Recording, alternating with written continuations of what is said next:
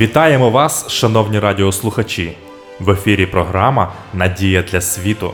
Прийдіть до мене, усі струджені та обтяжені, і я вас заспокою. Ісус Христос єдина надія для світу. В цих передачах ми пропонуємо вам тематичне дослідження святого Писання. Ми раді кожній зустрічі з вами. Передачу веде пастор Володимир Гриневич. Дорогі радіослухачі, вітаю вас! Я щиро радий нашій зустрічі в програмі Надія для світу.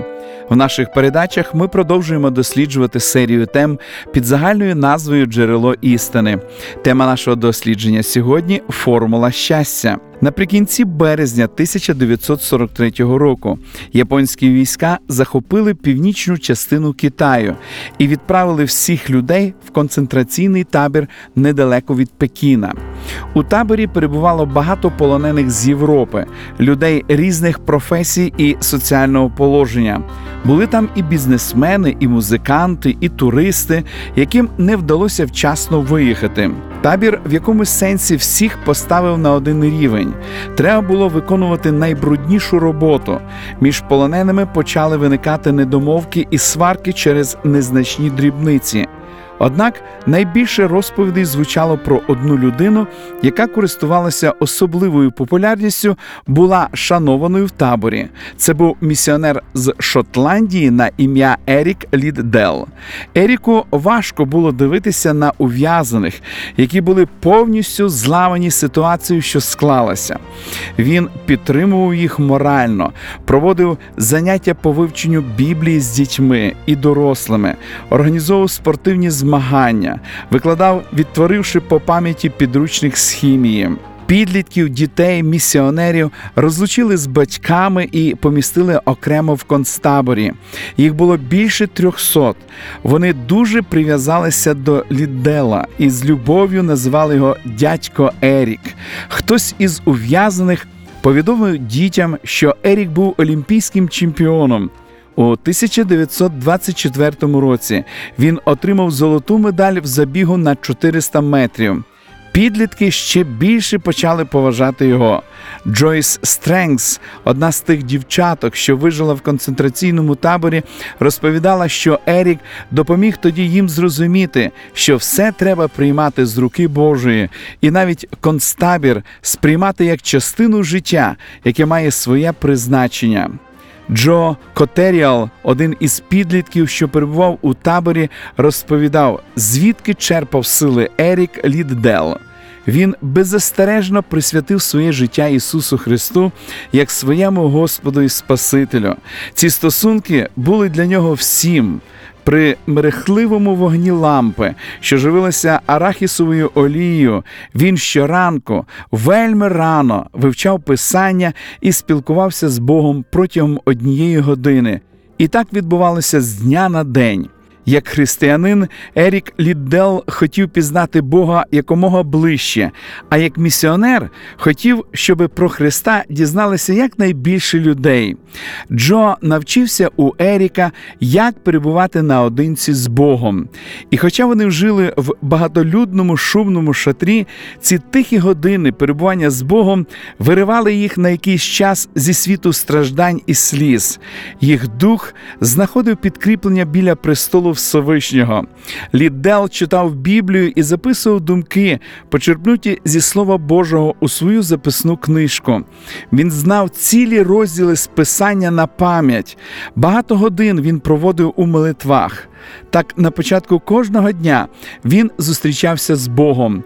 Це було звичкою летючого шотландця, і в цьому полягав секрет його сили. Секретом сили і щастя для цього проповідника було Слово Боже і особисті зустрічі з Богом. Біблія написана як дороговказ для християн. Вона сповнена правдивих історій про таких же людей, як і ми, які кожен день стикалися з такими ж проблемами і викликами. Знайомство з біблійними персонажами, їх радощами і переживаннями, проблемами і перевагами допомагає нам зростати і зміцнюватися в християнській вірі. Псалмоспівець Давид ілюструє нашу щоденну потребу в Слові Божому, порівнюючи його зі світильником. Для моєї ноги Твоє слово світильник, то світло для стежки моєї. Записані ці слова в 119-му псалмі. Світло, яке ми отримуємо щоденно зі сторінок Біблії, ясно вказує на ті якості, які необхідні нам у житті, а також показує принципи нашого духовного зростання. Але найбільше святе письмо описує Христа, який є світлом світу. Життя тільки тоді наповнюється сенсом, коли в ньому світить Ісус. Для того, щоб мати відверті стосунки з Христом, нам необхідно читати лист, який Він посилає нам. По суті, Біблія це послання з небес. Не залишайте це послання закритим, перетворюючи звістка, в якій ми маємо потребу, знаходиться на сторінках цього небесного послання. Одне з типових свідоцтв про вплив Біблії я прочитав у книзі Служіння зцілення. Автор пише: Я потребую допомоги і знаходжу її в Ісусі. Кожна моя потреба була задоволена, голод моєї душі вгамовано. Біблія стала для мене откровенням Христа. Вірю в Ісуса, бо Він є моїм божественним Спасителем.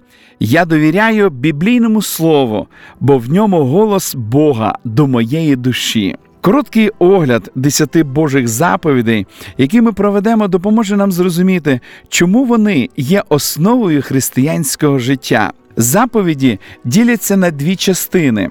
Перші чотири визначають наші стосунки з Богом, а наступні шість відображають стосунки з ближніми. Вони записані в книзі Вихід в 20 розділі. Перші дві заповіді вказують на те, яким має бути наше ставлення до Бога.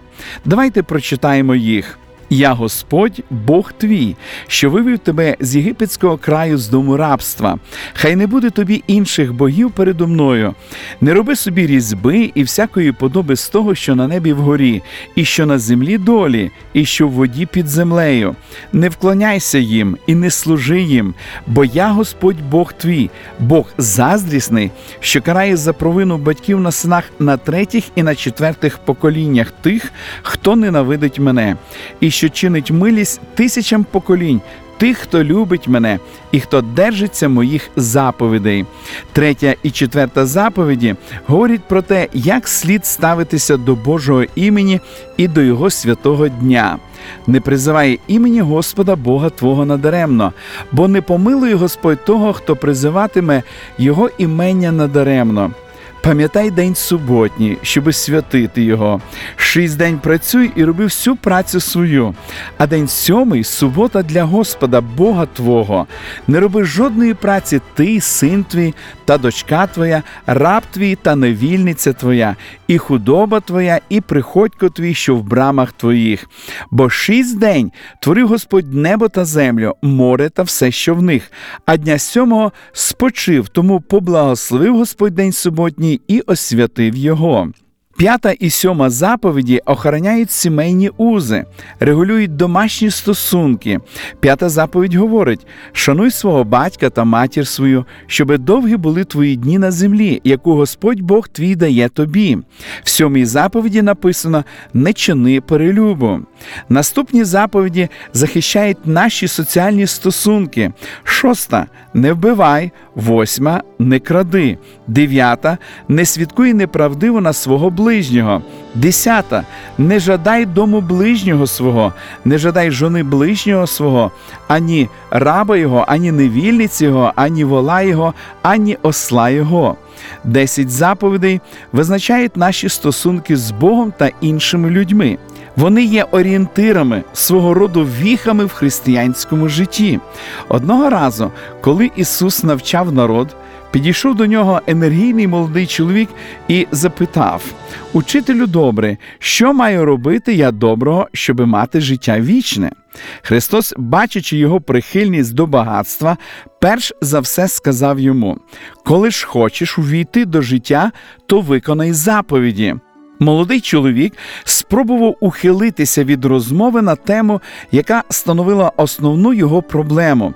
Тому він запитує Христа, які заповіді Ісус має на увазі. Христос перерахував йому деякі з десяти заповідей. Юнак відповів йому: Це я виконав все, чого ще бракує мені. І тоді, на завершення розмови, Ісус сказав йому: Коли хочеш бути досконалим, піди продай добра свої та й убогим роздай, і матимеш скарб ти на небі. Потому приходь та йди вслід за мною.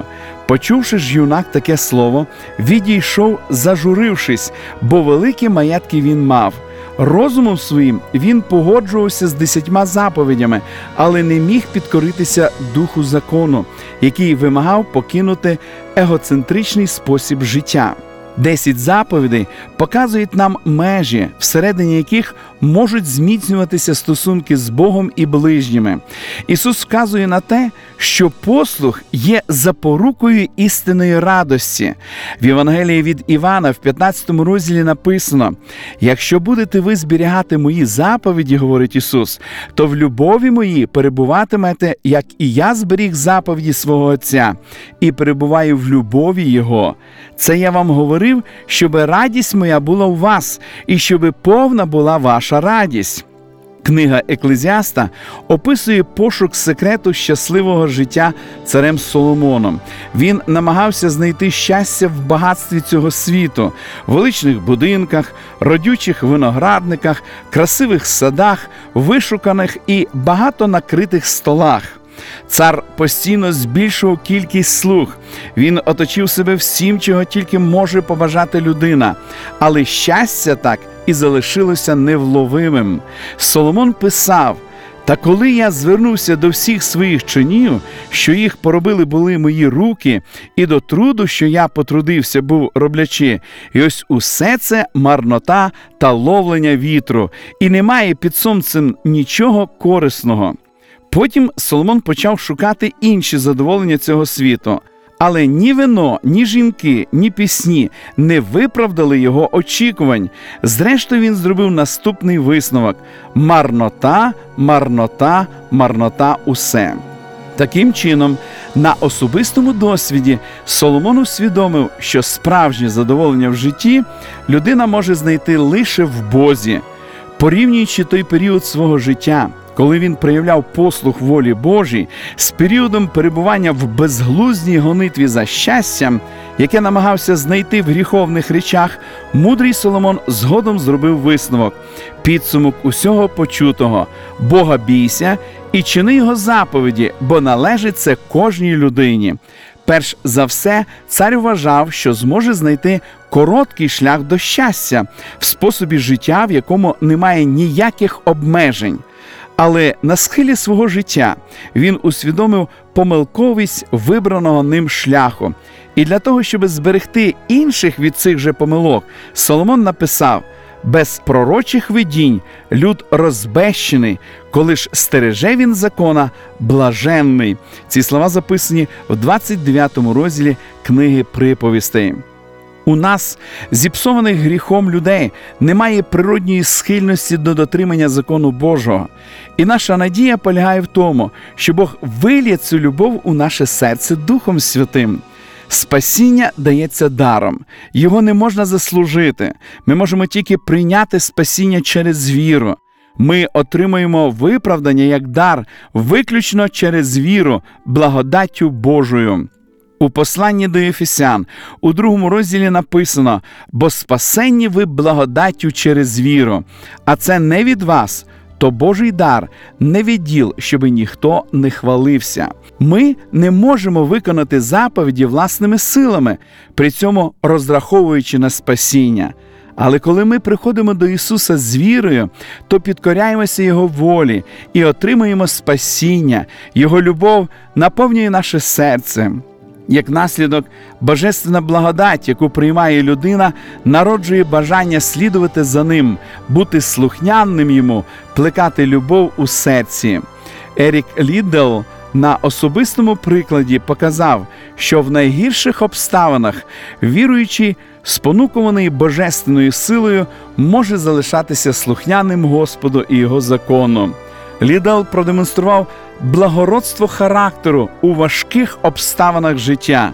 Його стосунки з Христом, засновані на любові, були наслідком роботи Святого Духа в серці, що зробило можливим проявити в своєму житті виправдання закону. Чи відкрили ви для себе цей секрет? Любов Ісуса спонукала Його віддати своє життя заради спокутування наших гріхів. Він запрошує вас встановити з ним стосунки, які були б проявом любові. Ми продовжимо дослідження святого Писання в наших подальших передачах. Шановні радіослухачі, запрошую вас відвідати наші богослужіння, які проходять щосуботи у вашому місці з 10 години ранку.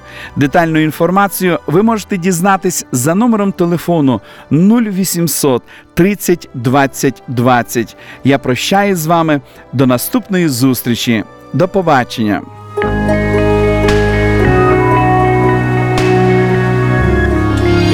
Живи з надією. Радіо Голос Надії.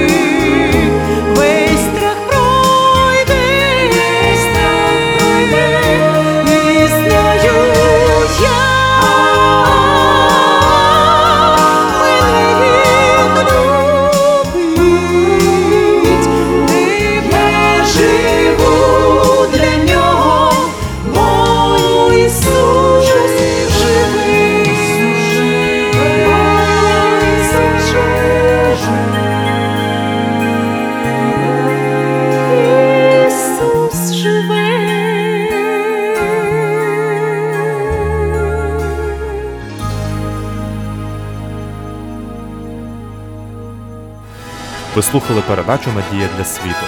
Ми будемо раді наступній зустрічі з вами. Для кращого розуміння святого Писання пропонуємо вам біблійні уроки під назвою Дивовижні факти. Ви можете отримати їх, зателефонувавши за номером 0800 30 20 20. Нехай благословить вас Бог і наповнить серце надією та миром.